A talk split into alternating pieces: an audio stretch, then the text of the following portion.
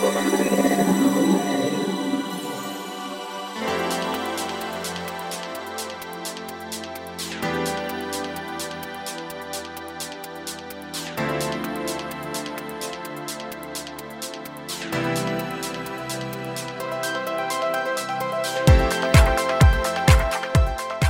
けましておめでとうございます。今年も菊間がのお時間がやってまいりました。早川さんよろしくお願いします。よろしくお願いします。皆さん明けましておめでとうございます。今年もよろしくお願いします。ということで、もう、ね、今年もと10日過ぎましたが、2017年ですね、はい。皆さん、えーね、お正月食べ過ぎて、えー七草がゆも食べて ようやく胃を休めたってこれ去年もそんな話した気がするかんですけど。もしれません、はい。ね、もう1月10日ですけどうん、ちょっと正月ネタっていうのも逆にねもうちょっと遅いので、そうですね、うん。もう10日経っちゃったもの、うん、まあ、お年玉をねこれもらったい方よりあげてる人の方が多いと思うんですそうでしょうね。けど、まあね大人もお年玉を自分にあげてもいいかなと、う んそんな風潮があるのかわからないですけど。なんか最近ね、はい。ちょっとタイムリーでもないんだけどこれ収録時にはまだややタイムリーだと思うんだけど、はい。最近すごい気になるものがあってですね、うん、ファミコン。ファミコンファミコンやってたことあります？あります。あの赤いのでしょ？そうです、はい。赤いのです。その後ツインファミコンとかなんかスーパーファミコン。とかいろいろありましたけど、はい一番古いファミコンなんですけど、ええこの間あのふと,、えー、とネットを見ていたらファミコンクラシック。うん、知らない？わからないですね。あよかったです。ゆきさんより僕の方が知ってることもあるんですね。そっちの方が多いですよ。いやいや。いやなんかねあのこれ聞いてる方はもう詳しいと思うんですけどファミコンがですね超小型になってリバイバルされてですね、えー。もう何十万台何百万台かな売れてるらしい任天堂が。あれではなくて星のカービィがあった何でしたっけゲームボーイゲームボーイではなく？違う違う。あのねえー、とこれご存知ない方に一応想像してるけどファミコンを想像してください、はい。コントローラーもガチャってはまってて。それがうん。手のひらサイズにコンパクトになっていて、はい。要はその中にですね伝説の今までのこう1980年代発売されて90何年までのですね20か30ぐらいかな、えー、とゲームがねもう中に入ってんの。その見た目はファミコンなんだけどだからなんかもうゲーム機みたいな。そこにカセット入れるわけじゃない。だだからカービィも入ってんじゃないかなそれこそ。あと当然マリオとかね。ドンキーコングとか、え熱血甲子園国尾ボンバーマン。くんとかボンバーマンあったかわかんないけどそう懐かしい。そうそうアイスクライマーとかですね。あー、はい。懐かしいね。あれゆきさんついてこれるんですね。ファミコン持ってましたよ。そうかおかしいな。かなり年代違うはずなんですけど。まあまあねいち早く手に入れるということ。そう。なのであのーもうこれは買うしかないなと思って。でしかもなんかねやっぱ進化してて。はいほら昔ファミコンってそういうセーブとかできなかったけどなんかそのほらやめたとこからなんかちゃんとなんか3つデータ保存できるとか。あーありがたいですね。ああとね AC アダプターとかじゃじゃなくて USB でなんか接続して充電できいやなんるとか、ねか、ちょっと進化しすぎてるけど、うん、で、えっと画像も普通のこうワイドテレビとかの画像比だけじゃなくてなんか昔のほらアナログテレビモードってわざと画像がなんか汚くできたりとか。ちょっとマニアにくすぐるよねそうそうそう。いいですね。それをねもう買う寸前でですねえ？えー僕は買う寸前で買う気満々だったんですけど、うんうんうん。あの家族に相談したらですねあの絶対飽きるからやめろと言われてですね、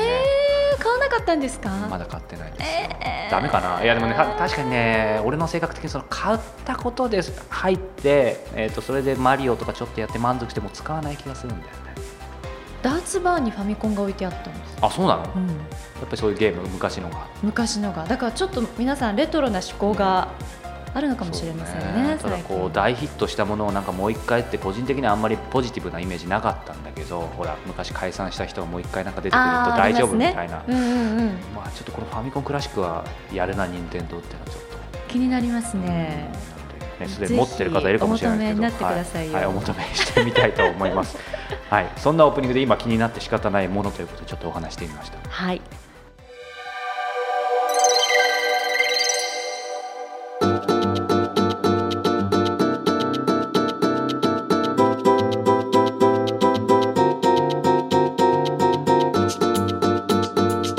続いては今年最初の菊間がインタビューです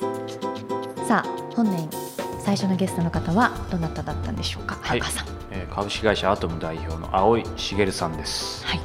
えー青井さんはですね、えー僕が、えーまあ、この番組では何度も紹介していますし、えーこの間去年ですね、えーやった、えーワークショップライフアップデートラウンジの会場にもなってヨガスタジオで僕が通っている、えー、と広にコートヤード広尾というですねとても素敵な中庭と、えー建物がある空間があるんですけども、えーまあ、そこの、えー持ち主オーナーであると同時にですね、はい。この株式会社アトムっていう会社自体が、まあ、クリエイティブな不動産ビジネスを、えー展開する会社です。でゆきさんふんと言ってくれてるんですがクリエイティブな不動産ビジネスっていうとどんな想像か率直に言ってください。なんかこうやり取りを持ってらっしゃる建物がすごいなんかアーティスティックな感じ？いいいい想像ですね、まあ、正直僕自体がですね不動産ビジネスってやっぱりなんかイメージがあんまり湧かない、うん。うん、っていうところにクリエイティブという掛け算があって、まあ、自分がねその建物はよく知ってる建物なんですけども彼にどんな、ね、実際ビジネスを展開してどんなビジョンでやってるのかってすごく聞くのを楽しみにしていたんですが、えーその内容に関してはもちろんこれから4回のインタビューを聞いていただきたいんですけども、まあ、個人的に楽しみにしていたんでですね葵さん自身がですね前回先月、えーご出演いただいた、えー諸橋弘子さんはい。えー覚えていらっしゃると思うんですけどゼビオグループの、えー創業2代目でもいらっしゃってたんですけども、えー偶然にもですね今回の、えー青井茂さんはですねえーこの創業者シリーズというわけじゃないんですけど、うん。皆さん百貨店の丸井を知ってますか、はい。えー丸井の創業、えーえー社の3代目なんですね。ということで創業者シリーズということですね、まあ、前回、諸橋さん2代目でしたけども、うん。今回、大井さんは3代目ということで個人的には3代目ってどういう感覚でねそうですね、うんまあ、お仕事も日々も暮らしてらっしゃるのかなっていうことなんかもざっくばらんに聞いてみましたので、まあ、そういう視点でもねあのインタビュー聞いていただけたら、えーいいのかなというふうに思っています。それでは青井茂さんのインタビュー第1回お聞きください。こんにちは、プロインタビュアーの早川洋平です。菊間が今日は164人目のゲストです、えー株式会社アトム代表取締役副社長の青井茂さんにお話を伺います。青井さんよろしくお願いします。よろしくお願いします。どうも。さあ、えー今日164人目のゲストということでお話伺いますと言ってるんですが、まあ、菊間が恒例なんですが、えー僕が飛び込んできて今日もインタビューさせてもらってるんですけどこちらの場所は？えーここは、えー、広尾のコートヤード広尾という場所になりますね。はいえーこれ菊間がお聞きの方であればですね、えーひょっとしたら覚えてるかもしれませんがもう何回前だろうな5回ぐらい前だと思うんですけど5ヶ月ぐらい前にですね、えーデポルターレヨガの、えー竹下優馬さんにもお話を伺わせていただいた、えーこの空間で実は僕はヨガの、えーここの会員でもあるのでもう3日連続でここ来てるんですよね実は。あ、そうなんですか？一昨日バーベキュはい。ー来させてもらって、はい。昨日普通にホットヨガできて、はいはい。今日は、まあ、あのインタビューでということで毎日のようにありがとうございます。来させていただいてるんですがえこれ聞いてる方なんで葵さんがこうこの交代という広ありがとうございますって言ってるのかというところと、まあ、これがさりげなくプロフィールに入っていくんですけども、えー僕もね実は葵さんとはすでに面識を持たせていただいて、はい。えー今日やりやすいようなやりにくいようなんですが、えーコートヤード広尾の、まあ、オーナーはい。ということは分かっているんですが、はいはいはい。えーなんかもう柔らかい葵さんしか知らないんですよね正直 なのでまあその辺ねあの柔らかいながらもちろんお仕事されてるでしょうから、はい今どんなことをしてるのかっていうのも含めてお聞きしたいんですが、えー会社がね先ほど冒頭で申し上げたように株式会社アトはい。ムのえー代表取締役副社長ということで、まあこれ担当直に来ますけど、はい。アトムは何をしてる会社なんですか？アトムは、まあ、基本的には不動産、えー業をはい。営んでる会社ですね。で、まあ、僕がやってることは、まあ、不動産の価値を上げることですし、まあ、あの不動産にまつわる事業を、まあ、また育てていくとうん。いうのが、まあ、僕の一番の仕事ですね。うんうんうん。まだ最近はその不動産の投資も含め、はい。事業への投資も含め、うん。まあどうなんですかね、まあ、不動産にまつわる、うビジネス全般。うん。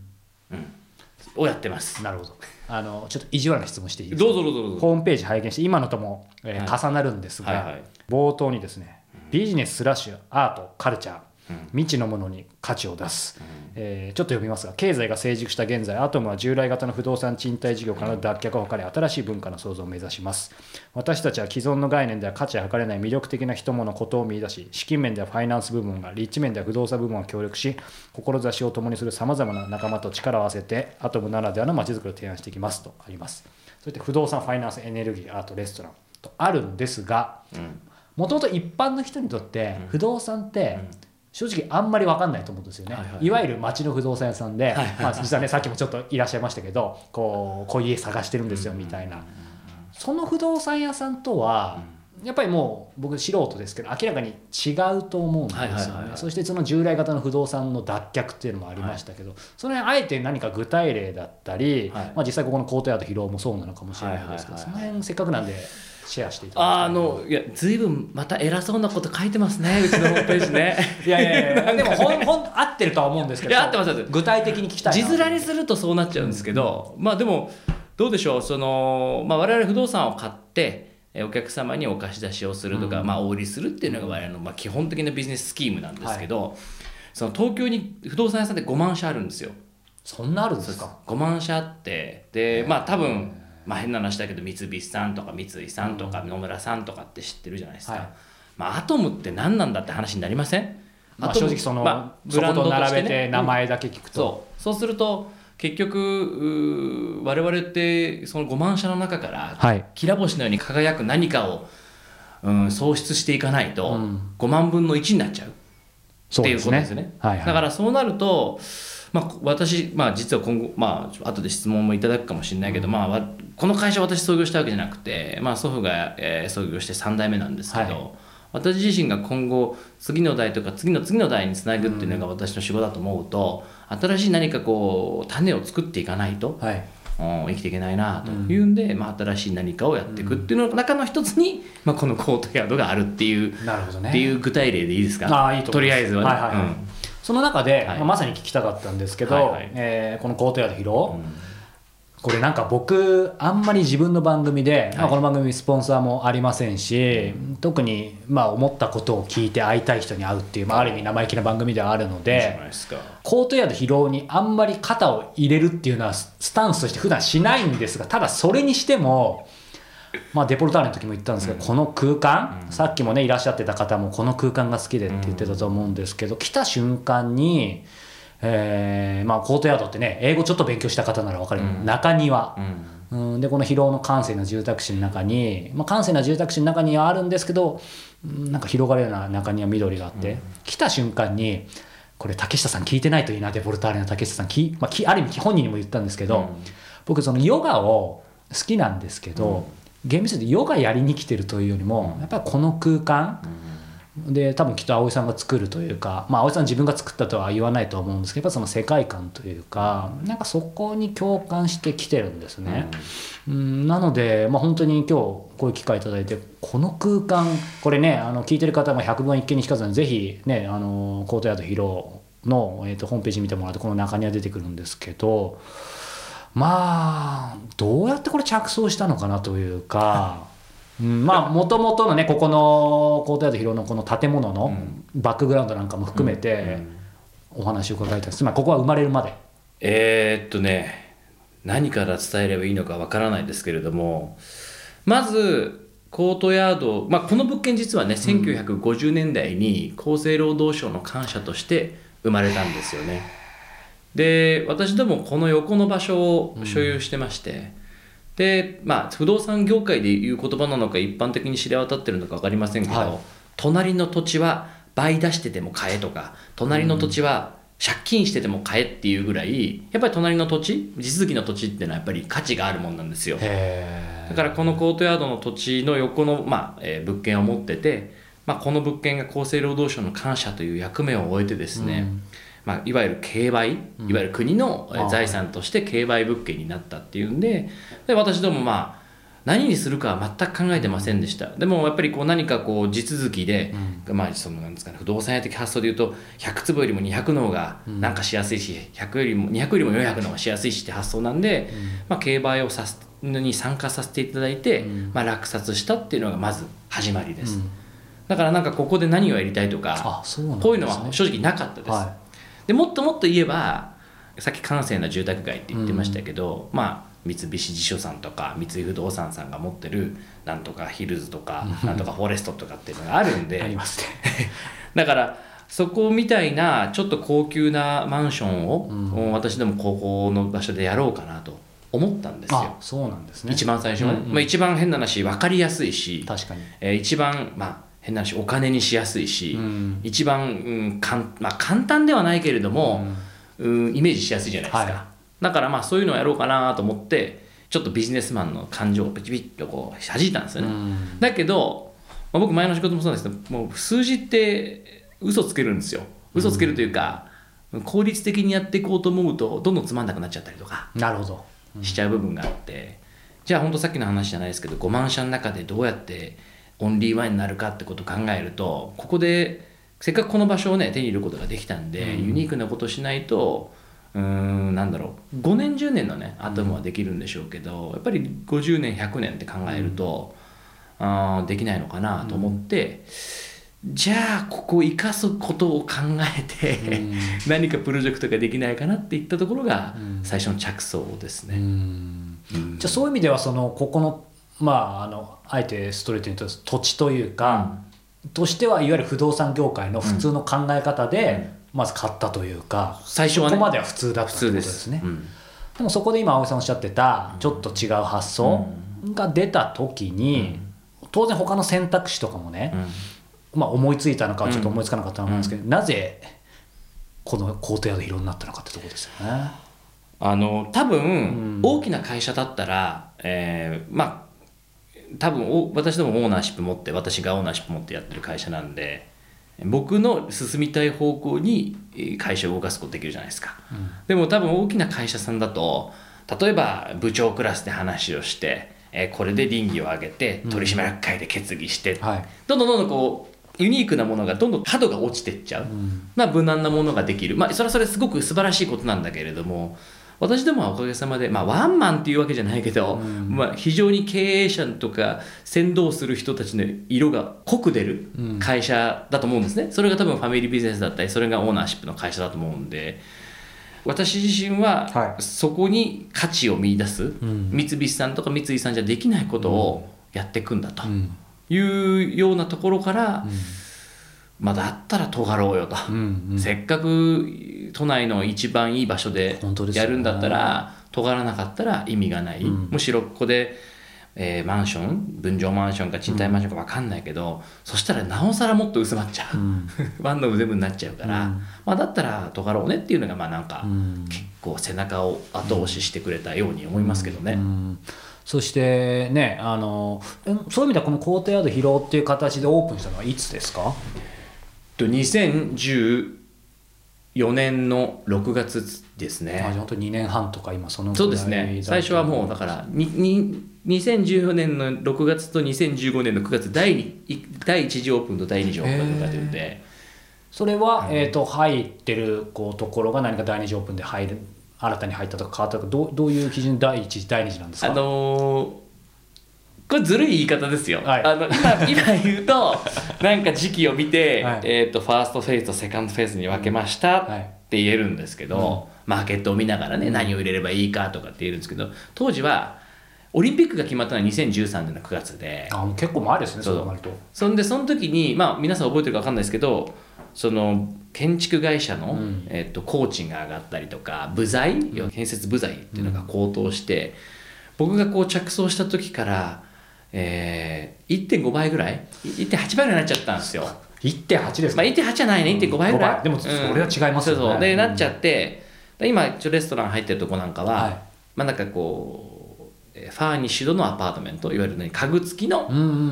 アパートメントにしようかなとか思ってたぐらいなんですよ、はいはいはい。だけどお金がそんな行くんだったら、うん。ちょっと待とうと思って、うん。えーヨガと、えーラウンジだけでオープンしたのかなあそうなんですか？あのオフィスでオープンしたのが第一次オープン。それが2014年の6月かな。にオープンしたんですよね。でそこからマーケットの反応を見ながら、、はい。ろんな人との出会いを育みながら、うん。まあ、レストランだったりギャラリーだったり、シェアオフィスだったりとかっていうのをオープンしたのが二次オープンで2015年の9月ですか。にやったっていう流れですけどね。その辺ってもう本当にこうだってちょっとティピカルな言い方はあんまりないかもしれないですけど、うんまあその葵さんとしてアートムとして、まあ、不動産の一般的な考え方としてちょっとどうかわかんないんですけど、こういうまあ箱があった時に、うん、どういうところを入れたいっていうのはもう明確にゴールがあって、ある程度決めるのかもしくは今みたいな形である程度はあるけどやっぱその時代の流れだったりご縁で埋まっていくもんなのかとかっていうのはすみませんちょっと素人なんでなんか不動産ってねなんかどういう感じで決まっていくのかな？両方あると思います。うん。うん、だけどそのまあすごい大きな話になっちゃうんですけど日本って多分ホームページに書いてあったと思うんですけどなんか戦争終わって我々の祖父あ、まあ、祖父とか父の世代とかって、はい。まあ今日よりも明日が良くなるっていう時代をねずーっと生きてきたと思うんですよ、はで多分私今39ですけどうん就職氷河期とかやれたりとか、あとなんか僕らの先輩はバブルバブルって言ってるけど、うん。我々なんかまあバブル経済とかよく分かんない、うんでなんか今日よりも明日がいいっていう生活ってしてないじゃないですか、まあうん。GNP とか GDP のベースでもそうだし、あとはその人口がどんどん減ってってしまうみたいなとこあるじゃないですか、はい。やっぱモデルを変えなきゃいけないと思ってたんですよねずっと、うんそうするとなんか今までのその不動産屋の概念ってずっと持ち続けてても、うん。だって今日買っても20年後にもしかしたら価値が目減りしてるかもしれないじゃないですか、はいはいはい。昔はそれを担保にお金を借り入れてた時代があったけどだそうすると利回りって考え方とかってちょっと崩れてるのかなっていうのは薄々感じてるんで、うん。まあ、だからそこをどうにか脱却しなきゃいけないっていうんでいろんな世界の物件とか世界のマンションを見ていくと、ああまあなんか我々がこうやっていかなきゃ、まあ、僕自身がやっていかなきゃいけないことっていうのはそういうことなのかなと思って、まあ、決断したっていう感じですけど答えになってますいやいかやいや面白いと思います。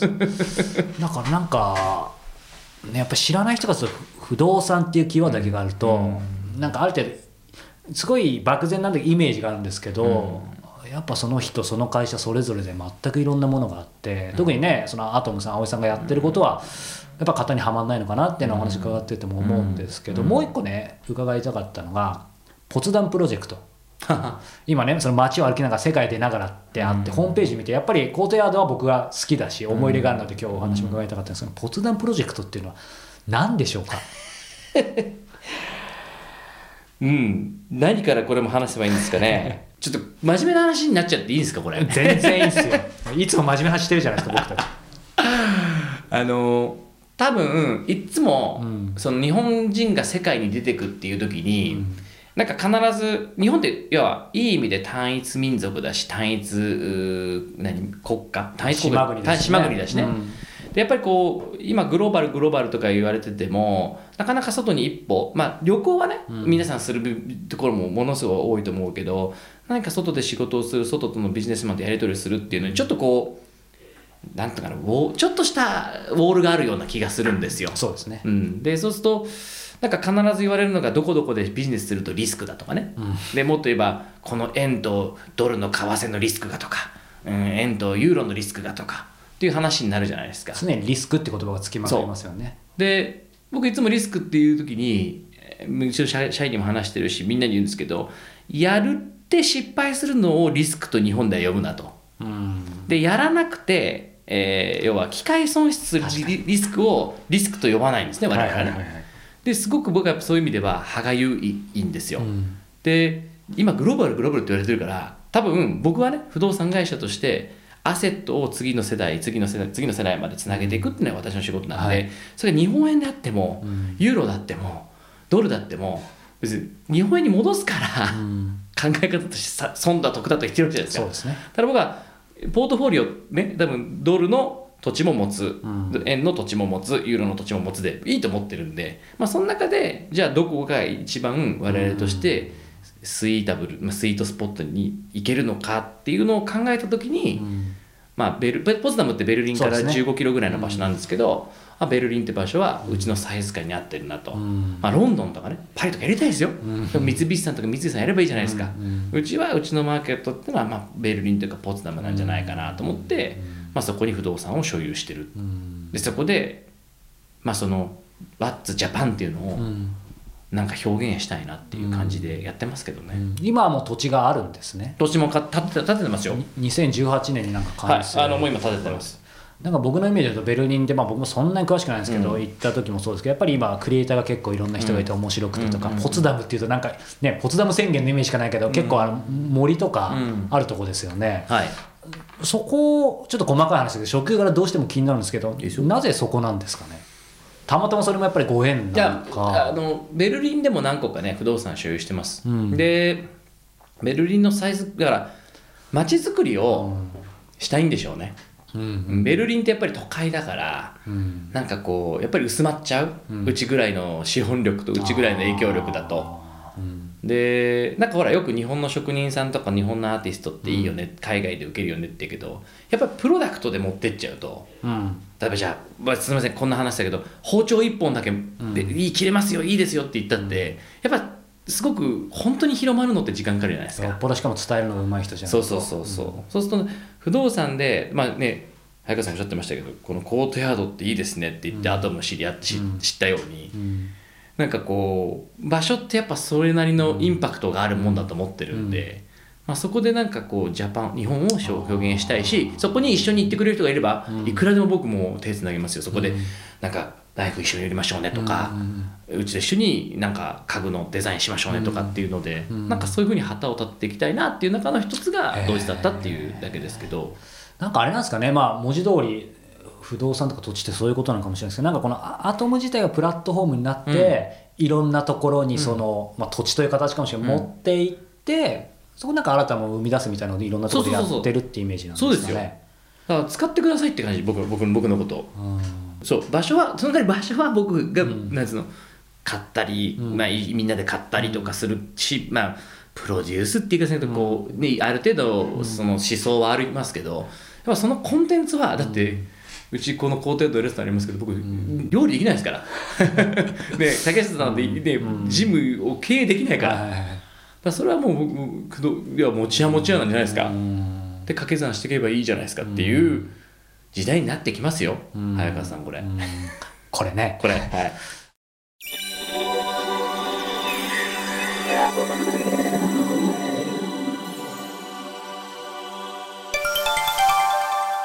ライフアップデートクエスチョン。続いてはライフアップデートクエスチョンです。このコーナーでは毎月ワンテーマワンクエスチョンに基づいて早川さんと私がいろいろとお話をさせていただいております。ドキドキするコーナーなんですよねこれ。そうなんですよね。いろんな意味でね、まあ、僕は2度ドキドキするんですよ。1回目はどういうクエスチョンをひねり出そうかっていそうドキドキでえー2度目はまあここでね、えー掛け合いしながらはい。というところなんですけども新年1回目ということでですね、えー今日はですね、まあ、新年1回目なんですがすでに 先ほどもお話したように10日なのであんまりもう新年と関係ないといえば関係ないんですが、えー今日はですねこんな質問でいきたいと思います、えーあなたが健やかでいるために心がけていることは何ですか？健やかね、穏やかじゃなく健やかですよね、どんなご想像どんな解釈でも構いませんがねあのシンプルに、えーゆきさんいかがでしょうか？これあれですよね。これ2パターンいいですよ。はい。まずこう本当に分かりやすく身体的に肉体的に健やかにいるためにはうん。やっぱりよく寝る、よく寝る。まあ睡眠時間は削れないですね。でもなんかね仕事忙しい時あるでしょうからうーん寝る時間帯一定ってわけにはいかなそうですよねゆきさん。そうですね。でもやっぱり12時までには寝るようにしてあます、本当？うん。すごい意外なんだけど。だって寝ないともう本当にやる気起きないんですもん。それはもともともともと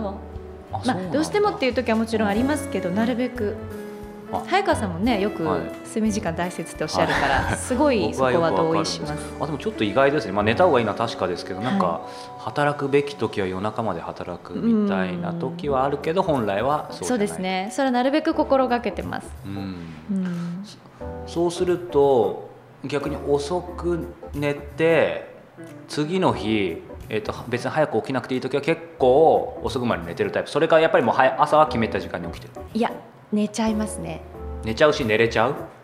やっぱそういう時は。し寝ようとしちゃう。あそうなんだ。一回はやっぱり起きるんですよね。生活の習慣で、でももうちょっと今日は寝ようと思って寝ちゃいます。じゃあ理想のゆきさんのい、えー、と寝る時間起きる時間ってどんな感じなんですか？でも本当は早起きしたいんですよ、うん、でもなかなかそこは自分に甘いので、早起きはできませんね。うん、大体何時何時ですか？まあでも7時から7時半ぐらいに起きてうんうん10 12時ぐらいには寝たら十分ですよねきっと。なるほどね。7時間、うん。7時間半ぐらいですけど、ねそうか。今ねあのフィジカルの方言っていただきましたけど、じゃあそうすると他にはメンタル？えメンタルまあそんなに私結構こういう性格なのであんまり健やかじゃない時の方が少ないんですがでも健やかじゃない時の方が少ない。少ない。あじゃあ普段健やかなんですね。健やかというかそんなにこうストレスが溜まってるとかではないんですけどすごい泣く。泣く？涙を流す。それはある意味意図的意図的っていうのもあれだけど。そうですそうです。私結構何見ても泣けるので。あそうなんですか。そうなんですよこう見えて。今まで泣かしたことないですね。そうです。あ一人で泣きますよ。あそそこは条件なんですねそっそれかそう。そう。それですっきりしますねそれひょっとして泣き活ってやつですか？最近流行りの。類活。あ類活、うん。あ本当にあるの？あるあるある。今適当に言ってみた類活なんかデトックスみたいな形で一時流行ってましたけどね。へー。あそうなんですうん。ねそれはじゃあ何？例えばそういういい映画を見たりとかどういうもんなの？全然何でも泣けるんですよ。私普通にドキュメンタリーとか再現 VTR とかでも泣けるので手っ取り早いんですね。でもど同類かもしれない。あそうなんだ。そうそうそうそう。なんかそうするとなんかすごくすっきりして。本当にするんだすっきり。しますね。じゃあ別になんか2時間半ぐらいのすごい映画とかあの頑張らなくてもいいんだ。頑張らなくても10分15分で大丈夫です。ちなみになんか差し支えない範囲でいいんですけどそうするとなんかほら YouTube とかでそういう泣けるのがあるとかなんかおすすめあるんですか？まあシチュエーションでもいいけど。みんながすぐ試せそうな時間は。あ私の場合は探して泣くのではなくてたまたま見て泣くだけでいいので。そうす本当ですかそれ？も本当本当。大体お酒飲みながらなんか見てるとうわーってなるんですうもうヒックヒック言っちゃうんですか？もうプロフェッショナルとか見ただけで泣いてますもんね。あああいうのとか。結構ドキュメンタリー系とか泣けーますよね。映像じゃなくてもでも泣けるの？音楽とかってことですか？あ音楽とかラ例えばラあんま聞くかわかんないけどラジオドラマとかと新聞記事のちょっといいあ話とか。泣ける泣ける。泣ける。泣ける。あもう思い出しただけでちょっと泣けそうですけどもう私だからね単純なんですよね。だからまああえて泣くっていうのは私にとってはもしかしたらねいいかもしれませんけど。いいですね類類活というか。類活ですよ。これいいコーナーですね。僕質問だけはなんとかひねり出しましたけどこれ答えはゆきさん持ってますね。いやいやいやいやそんなことおっしゃらずに早川さんは。はいということで、えーいかがでしたでしょうか？なんでダメですよ。あ僕ですか？ダメダメはい。そうですね。僕はですねもう一言で終わりますね、はい。過ぎない。過ぎない。オーバーしない。あ。これに全てへー。例えば食べ過ぎない。あと逆に言うと寝過ぎない、えー考え過ぎない、えー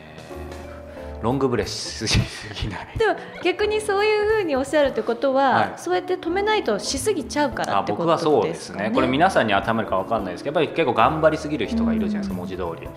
そういう時ってやっぱり、まあ、さっき言ったようにフィジカルでもメンタルでもいいんですけど必ず負担が来る。で、まあ、自分だけだったらまだしも、ね、人に迷惑かけがちなんで。そうですね、うん、これねやっぱり今までインタビューして誰がっていうことは正直覚えてないんですけどやっぱり何人かのトップランナーの方がそれをすごい気をつけてる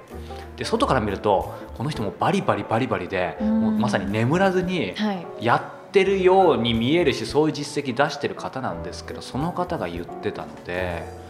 あ、うん、だから逆に、まあ、ある意味外から見るとオーバーしてることできるのかなともちょっと逆説的なんですけど思ったりも。でも早川さんもその年々いろんなお仕事されてったらご自分の中でできる許容量が広がっていくから前までの過ぎない前はそうだったかもしれないけど今ではそうでもなかったりするんじゃないんですか？あーでもねそれカテゴリーによります。ああのうちのねあの後で登場してくれますけど前回もねあのポッドキャスト紹介してくれたええ。岡田さはい。んは多分わかると思うんですけどやっぱりある一つの部分に、まあ、2つでもいいんですけど特化するとそこのキャパは広がるんですけど他の部分がですねやばいです。まあ、岡田さん、ゆきさんはじめ皆さんに助けてもらってですけど相当、えー、とミニマムになってますね。なるほど。そぎ落としてきてるんですね。まあ、かっこよく言えば。でも悪く言うとこれやばいなっていう範囲がちょっとその辺はね考えどころはあるんですけどやっぱり過ぎないっていうことは大事かなと、うん。特にやっぱり、まあ、ほら疲れたとかで、まあ、やりすぎないっていうのも大事なんだけど調子がいい時でもやっぱりやりすぎないっていうのは大事かなってなるほど。うん何でも。うんうんうん。うん。だからそそうしないとなんかやっぱバランスが取れないというかその調子いい時は結構やりすぎちゃうんですけどそっちの方が、まあ、今年のテーマかなとはいろんな意味で。ねうん。年初にあたって。そうなんです。そんな感じでね今日は類活と過ぎない。そうですね。そして睡眠。そうです、はい、これ結構ねやってるのは正直ハラハラドキドキで悪いコーナーじゃないと思うんですけどでね。逆に聞いてらっしゃる皆様もね、う考えていただければそうですね。そして何かね僕らの中からあの実践できそうなものがあれば、はいまたやっていただいてフィードバックなんかもいただければと思います。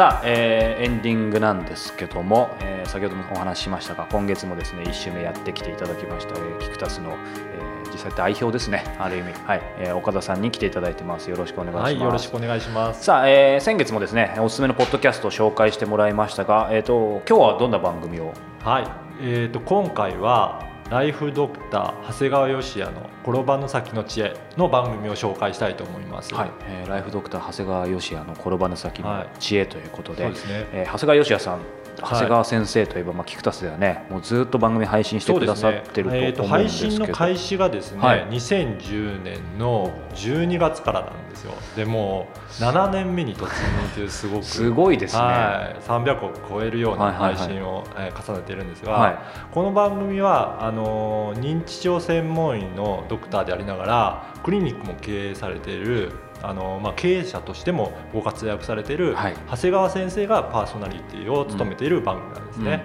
でこの番組はあのー認知症専門医としての立場から、まあ、認知症のに関する話題も取り上げていただいているんですね。で先生の、まあ、ご家族が認知症だったっていう経験からあの家族の苦労をかなり、えー、と心配されているような、えー、と家族のためを考えたような診療されているっていうことが伝わってくる番組ですね。うんでまあ、これから高齢化社会にもなっていくので、うん。まあ、あの周りでそういった方もいらっしゃって心配な方も多いと思いますので、ぜひ聞いていただいて参考にしていただければいいかなと思っております。今ねあの岡田さんがその長谷川先生の番組長谷川先生を紹介してくださったんですけど僕ももちろんよく長谷川先生のことは知っていてあの僕の視点としてやっぱり面白いなと思うのは、はい。もちろんその認知症の、えー、と経験あのご家族を持った経験それから専門家の経験もあると思うんですけどやっぱり個人的に一番面白いなと思うのは、これ聞いたことある方であればよくわかると思うんですけども今のね、えー、と岡田さんの、えー、と紹介を聞くとその認知症の,、ね、あのご家族がいるとか今後そういうことに多分フォーカスする番組なんだろうなと思ったと思うんですけどもちろんそれは間違いじゃないんですが、もう一つ、まあ、個人的にはある意味そちらより面白いと思うのがですね、この彼の、ねタイトルにもってる「ライフドクター」という、えーまあ、肩書きというか、うん、職業なんですけども彼はお医者さんでありながらこう人生全般をですね、えーまあ、よりよく、まあ、アップデートじゃないけどするような、えー知見と、まあ、知識情報を持っていて、えー番組聞いてくだされば分かると思うんですけども認知症だけじゃなくてですね彼はお金の専門家でもあるしこう、ね、本もたくさん書いていますし仕事術なんかもすごいものを持っているし、えーね。ニュースの解説もすごいし、まあ、あらゆる、ね、あの視点からその人生をこう、まあ、ドクターというか見てくれる、うん、そんな番組なので非常に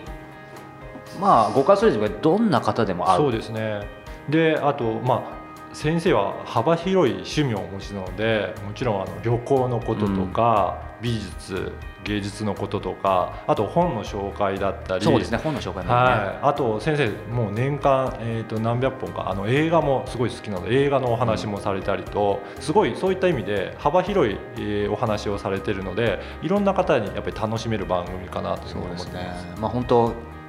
ね百聞は一見にしかずじゃないけど百聞は一鳥にしかずで、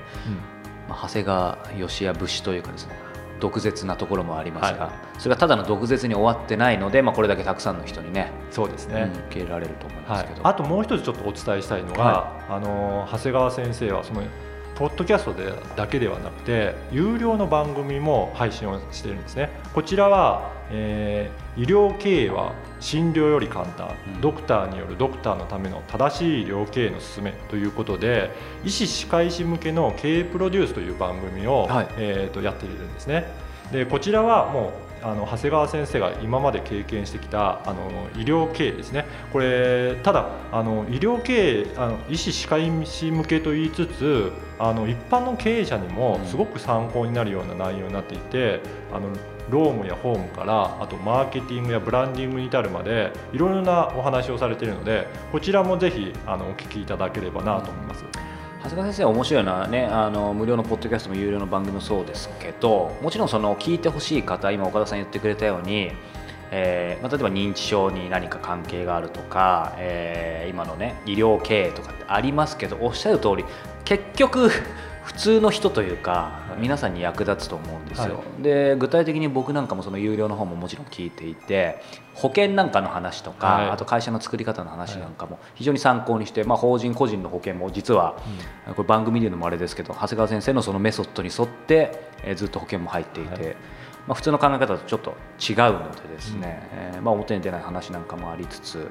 これあれでしたっけ？有料の方は、えーとトライアルとかがあるんでしそうですね、えー、と2ヶ月無料のキャンペーンをやってますのでぜひ一度、あのーお試しいただければと思います。まあ、いずれにしてもポッドキャストのもう一度タイトルを、ライフドクター長谷川義也の転ばぬ先の知恵です。はい、ぜひ iTunes の方でチェックしてみてください。はい、よろしくお願いいたしはい、ます、岡田さんありがとうございました。ありがとうございましたさあそれではエンディングのお時間です。あ、お帰りなさい。ただいま戻ってまいりました。お隣で聞いておりました。ありがとうございます。さあこの番組ではリスナーの皆様からの質問を今年も募集しております。菊間がトップページ入っていただきましてコンタクトボタンをクリックしてください。こちらから早川さんへの質問そして番組へのご意見ご感想を募集しております。番組内で質問を採用させていただいた方には Amazon のギフト券500円分をプレゼントさせていただいておりますさあ、今日はね、伊藤さん、皆さん聞いてますか？いい伊藤の日ということで。それなんか前もやってませんでしたっけ、なんかね、でもこれね、もともと。これをこうインスパイしてくれたのはゆきさんなんですよ。えゆきさんがほら私そんな親父ギャグみたいな昔オープニングトークをゆきさんにも一緒に考えていただいてた時に、ええほら今日は何の日みたいなさそれをでも毎回使うわけにはいかないんですけど、はい。どうしてもそれ以来ですね常に日付を見ると何か想像してしまうんですけど。私の場合ははい。一応調べましたが、はい。早川さんの場合今適当におっしゃいませんでした、はい。最悪の終わり方ですけど、はい。まあまあでもね伊藤さんがね一人のでもそうですね。伊藤さんが喜んでくださるんであれば怒られそうですけどねそろそろ、まあいいと思います、はい。2017年最初の菊間がこんなところでお別れです、また来週。